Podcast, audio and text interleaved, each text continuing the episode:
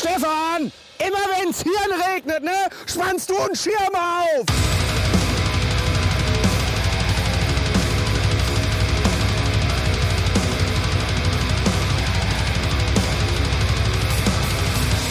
Tales out of the pot. Neue Folge, neues Glück, neues Spiel. Wir werfen eine neue Scheibe in die Runde, gucken mal, was passiert. Einiges. Dennis ist am Start, Nils ist am Start. Tag. Moin zusammen. Hello. Heute bringe ich mal was Schönes mit. Ich habe mal wirklich äh, tief in der Kiste gekramt, äh, habe was äh, ausgegraben, was in die Kategorie passt. Geht nicht, geht nicht immer, ist sehr abgedreht und äh, mehr als ein, zwei Songs ist meistens auch schwierig. Ja. Ähm, ja. Oder geile Story. Ich kann mich an eine Folge erinnern, in der du gesagt hast, boah, nee, jetzt bring nicht immer so einen avantgardistischen Scheiß mit. Und dann kommt sowas, weißt du? Ohne Scheiß. ah, Ey. Junge, ey. Worüber reden wir? Äh, wir reden über die großartige Band Mr. Bungle, seines Zeichens 90er Jahre, äh. Mike Patton.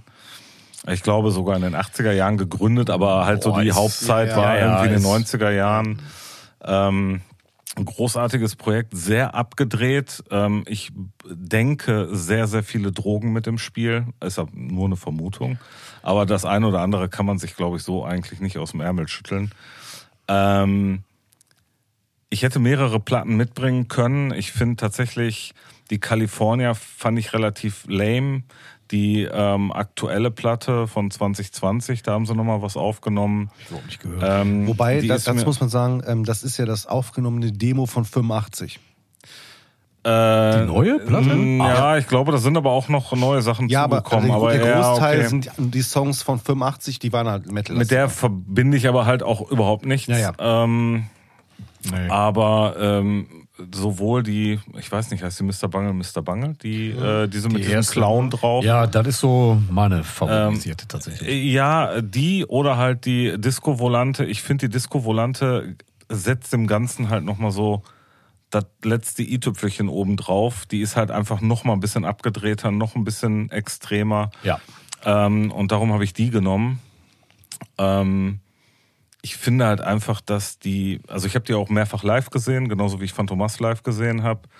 Äh, Zeche Bochum jeweils. War bei Phantomas, sorry, war das die Nummer ähm, bei dem letzten Song, Dave Lombardo aufgestanden, Becken genommen, auf den Boden Das, geworfen, ich weil so, ja, ja, ja. Ja, genau. ja, ja. Also, das ist, Ja, das die ist. Platte Also, endet so. Die Platte oder ein Song Nee, endet ein- so, hörst du so, so einen komischen Sound. Und der ist, sorry, Stefan? Nee, das, das ist ja krass. Du hast ja das Gefühl, gerade bei Phantomas hast du bei den Anfängen immer das Gefühl gehabt, das ist einfach ohne Konzept einfach nur wilder Sound, der da passiert. Ja, so ein Teppich. Ja. Aber ähm, das hat halt schon Struktur. Du gehst auf ein Konzert und du erkennst die Sachen tatsächlich wieder. Okay, krass. Also wo du wirklich so denkst, okay, den Song kenne ich. Ich habe zwar keine Ahnung, welche Nummer, weil die waren ja nur durch, durchnummeriert nach irgendwelchen Ja. Chaptern oder sonst was. Die haben ja dann erst später die ähm, Director's Cut gemacht, wo die halt diese ganzen Thriller- und äh, Horrorfilm Ja, ja, ähm, ja, genau, nachgemacht, äh, nachgespielt haben. Und da ist halt ein Song, der am Ende so aufhört, dass du halt so ein großes Klirren und dann nochmal einen einzigen, wie ein, ein, ein Glockenschlag danach hast oder so, wo wirklich so busch, Genau. bing. So, Dave Lombardo steht auf, nimmt sich hinter seinem äh, Schlagzeug einfach so einen Stapel Becken. mit alten Becken, Ja. geht vorne an den Bühnenrand, schmeißt die auf den Boden. Ja. Jetzt kommt's. Eins davon fällt unten in den Graben. Brsch, bing. Krass. Und du stehst da und denkst so, Alter, was ist hier gerade passiert? Krass. Okay, krass. Ja, wer Und- kann, der kann. Ne, also äh, vielleicht die anderen so zusammengebunden, dass wirklich klar ist, Wahrscheinlich, dass eins wahrscheinlich. halt, Ja, aber, aber abgefahren, Ja. abgefahren. Also völliges Konzept, ne? ja, total. Ja. Und ähm, Mr. Bungle musst du dir halt vorstellen, ähm, damals, äh, jetzt bei der neuen Platte spielt ja der Dave Lombardo Schlagzeug, aber damals, Ganz kurz, wenn ich da kurz ein. Ja. Also für die Leute, die jetzt in dem Thema nicht drin sind, wir reden halt äh, von dem Sänger von Faith No More. Ne? Also den sollte tatsächlich aber auch jeder kennen. ja. also Mike Ja, Patton, also sorry. äh, Genau. äh, wahrscheinlich kennt jeder Easy und die Variante, die die gemacht haben Ja. auf der Angel Dust ist, glaube ich, Ah, die ja, die bekannteste, also, ja, kommerzielle. Ja, nee, Nummer, alles gut, ne? alles gut. Das war jetzt nicht abwertend. Und ich glaube, die Angel Dust ist auch eine der, der besten Platten, die, die in den 90er Jahren gemacht wurden. Ja, aber die, das ist aber, aber die am meisten verkaufteste wird immer wahrscheinlich die Album of the Year bleiben. Ne? Also Das weiß ich gar mit nicht, Ashes aber- to Ashes und so weiter. Das ist Kann ja, sein. tatsächlich, ich glaube, ja. also die ist mega, mega gut verkauft worden. Aber ich glaube, die, die auch am meisten andere nachher geprägt hat, war die Angel Dust. Weil Ich glaube, die ist auch im Rolling Stone irgendwo bei den besten Rock- und Metal-Alben. Auf jeden Fall ist die, meine ich, auch in dieser Liste da drin. Also unabhängig davon, dass der ähm, da halt, also ich meine, Faith No More haben ja auch immer äh, crazy Sachen gemacht. Ja, ja, ne? Also die waren ja nie so ganz anfänglichen, straight also geradeaus. Schichten alle, ja. Also zu dem Thema, ähm, also die Angel Dust ist ähm, in Deutschland zum Beispiel bis auf Platz 8 sogar gekommen. Und die Album of the Year ist bis auf Platz 2 gekommen. okay. Und ähm, in den USA war die allerdings, ähm, war die Angel Dust halt erfolgreicher mit Platz 10. Ähm, aber so gesehen von den Verkaufszahlen muss wohl die Album of the Year so das, Ding gewesen sein, tatsächlich, ja. Ja, also Hätte ich jetzt nicht gedacht, aber Also unabhängig davon, ne, ähm, jetzt heute Thema Mr. Bungle, Seitenprojekt von Mike Patton. Und ähm, ja, die Band, ich habe die damals, wenn ich jemandem sagen wollte, ähm, was ist denn Mr. Bungle, habe ich immer gesagt, so, nimm dir jede Musikrichtung, die dir gerade so in den Kopf kommt, pack die irgendwie alle in einen, einen Beutel, schüttel das einmal durch und dann nimmst du einfach so zwei bis drei Sachen da raus und das zusammen findet dann in einem Song statt. so, das ist ganz gut auf den Punkt gebracht, ja. ähm, total abgedreht. Wie gesagt, auch live gesehen. Damals der Schlagzeuger, so ein alter, ähm, ich würde sagen Jazz-Schlagzeuger. Wirklich ganz, ganz einfaches Set. Wirklich nur Völlig minimalistisch, ne? Völlig minimalistisch. Ähm, dazu ein Percussion-Typ, der hatte so, so groß wie unser Tisch hier ist, hatte der hinten äh, so, eine, so eine Tischreihe aufgebaut, wo da alle möglichen Glöckchen und sonst was stehen hatte. Der ist die ganze Zeit nur hin und her gerannt und hat da irgendwelche Dinger gemacht. Äh, der Gitarrist hat gleichzeitig Saxophon gespielt. Okay. Also der hat die Gitarre nach hinten gedreht, hat das Saxophon nach vorne So, ich geholt, hat gedacht, das hat er Saxophon mit seiner gespielt. Pumperze hat gespielt. Das wär auch- das, ja, das wäre auch ganz gut. Aber Wobei, äh, wir wissen ja alle, bei dem Gitarrespielen hättest du rein theoretisch den Mund frei, Dennis. Ja, ja, richtig, allerdings. kommt drauf an, wie heißt nochmal dieses Ding, äh, wo der Die, die rein- Talkbox, Trommel ne? oder oder die Talkbox meinst Ja, du, ne? Talkbox ich heißt sag nur das Bon Jovi, ne? Genau. Und ähm, wirklich. Warte mal, sorry, war das nicht die Nummer hier mit der Talkbox? Äh, Richie Sambora irgendwann mal total besoffen da reingekotzt bei irgendeiner Show? Würde, Ich meine, ich würde mich jetzt nicht Ja, wundern. Ja, also, mal, hab ich äh, irgendwann mal so einen Artikel gelesen. Sagt mir nichts, aber ja. Ähm, und ähm, Mike Patton steht halt die ganze Zeit hinter ähm, so einem so einem Mischpult-ähnlichen Aufbau. Der hat immer so drei bis vier Mikros dabei. Ähm, manche mit Effekten belegt, manche halt äh, einfach nur so Distortion. Der hat so ein altes aus den aus den Ami-Wagen, diese diese äh, Funk-Dinger, wo Ja, du so ja, ja. seitlich drücken musst. Ja, ja. Äh, die benutzt er halt für diese ganzen Distortion-Effekte auf seiner Stimme. ja, ja. Und äh, immer Glas Wein dabei. Die ganze Zeit Mm. äh, trinkt er Wein. Und äh, der geht aber ab wie Hulle hinter dem Dingen, macht Ja, dann da noch ich, diese ja. ganzen Effekte. Und es ist halt einfach sehr abgedreht. Aber hat doch bestimmt Spaß gemacht, Nils, oder? Ähm, ja, also ähm, ganz kurz, ich, ich, ich, muss, ich muss noch mal gerade kurz noch mal, noch mal einen Ausspruch ähm, ähm, relativieren. Die erfolgreichste Platte von Faith No More ist tatsächlich die, die The Real Thing Real Thing, ja. mit, mit 1,2 Millionen verkauften Einheiten. Ja, okay. 1,2 Millionen nur? 1,2 fucking Millionen verkauften Einheiten, ja. Nee. Ja. Und ähm, ja. Das ist die erfolgreichste Face No More Platte? Ja. Ja. What? Hätte ich nicht gedacht. Ja, Aber Mr. finden schon. Was soll ich Wow. sagen? Ähm, als du die geschickt hast, dachte ich so, boah, geil, die habe ich ewig nicht gehört. Und dann fiel mir auf, dass, Warum? Nee, und, und dann fiel mir auf, dass ich die California ewig nicht gehört habe und die California habe ich geliebt. So, und äh, ja, aber die California fand ich zu lame nach der Volante. boah, ich habe diese Easy Listening Songs auf der California total geliebt. So dieses, Dieses, dieses ganze Beach-Feeling. ja, ja, diese, so hier Sweet Charity und so dieser Song zum Beispiel, ne? Das ist so dieses, der, der einfach so mega, so eine mega Flow hat einfach. Und dann denkst du mir, oh ja, ach nee, das war die gar nicht. Ja, okay, hör ich mal rein. So, mein Fehler war, dass ich das Ding natürlich erstmal beim Autofahren gehört habe. Ja? Ohne Scheiß. Ohne Scheiß. Wie viele Welt, Unfälle hast du gebaut? Ey, ich bin so fucking agro geworden im Auto, beim Autofahren. Ne? Ich, ich musste nach einem Song musste ich abbrechen, weil ich am liebsten irgendeinen Typ meine Ampel aus dem Auto gezogen hätte. Weil ich weiß gar nicht mehr, was der gemacht hat, aber ich war auf jeden Fall ähm, unentschlossen, ultra ag- aggressiv. Ähm, dann habe ich mich dann zu Hause hingesetzt und habe mir die Platte dann durchgehört und habe mir gesagt, ja, ja, ähm, boah, nee, ganz ehrlich, ähm, ich verstehe das Konzept dahinter. Das ist abgefahrene Scheiße. Ich die, die Songstrukturen sind mega abgefahren. Ähm, da sind so, in jedem Song ist so ein Part drin, den ich richtig geil finde. Der Rest macht es mir wieder völlig kaputt. Ähm, Das ist ja fast wie Trash, als ob du über Trash Metal Ey, reden würdest. total, total. Also, boah, ohne Scheiß, ich kann mit der Platte absolut null connecten. Ähm, absolut, wirklich null connecten. Gleichzeitig mache ich dann halt die California rein und finde die von vorne bis hinten cool. Ähm, ist äh, absolut interessant, aber muss ich sagen, ist mir zu anstrengend. Okay. Kann, kann, kann nicht mehr. kann ich, aber kann ich, also ich kann es nachvollziehen. Ja. Für mich war tatsächlich die California so, nachdem ich vorher die, die erste Platte, die auch noch äh, deutlich mehr Ska-Elemente mit drin hat als die zweite Platte. Gut, dass ich die nicht gehört habe. Ähm, Ich hasse äh, die ist, ja, aber die Platte ist mega, mega gut. Ich finde aber Ska ist wie Reggae, ist ganz, ganz schlimm. Das ist, ne? Ja. Darum hörst du ja auch Country und nicht Ska. Ja, genau, genau. ähm, nee, und äh, als die California rauskam, ich fand die, die war mir zu easy listening. Ja, kann ich, kann ich vollkommen nachvollziehen. Ja. Die war mir für Mr. Bungle zu easy Mhm. listening. Die war nicht schlecht, ja. aber die hat mich gelangweilt und dann habe ich lieber die neuen Sachen vom Phantomas gehört. Ja, die, klang, die, die klingt eigentlich wie so eine freakige, ruhige Ausgabe von, äh, von soften Faith No More Songs. Die California. Die California. Ja. Ja, so, die ja. California. Ja, genau. Ja. Ja. Dennis. Das ist auch dein, dein absoluter Favorite. Ja, Mr. Bangle war nie meine Baustelle, muss ich dazu sagen. Also ja, ja. Äh, Ich weiß auch warum.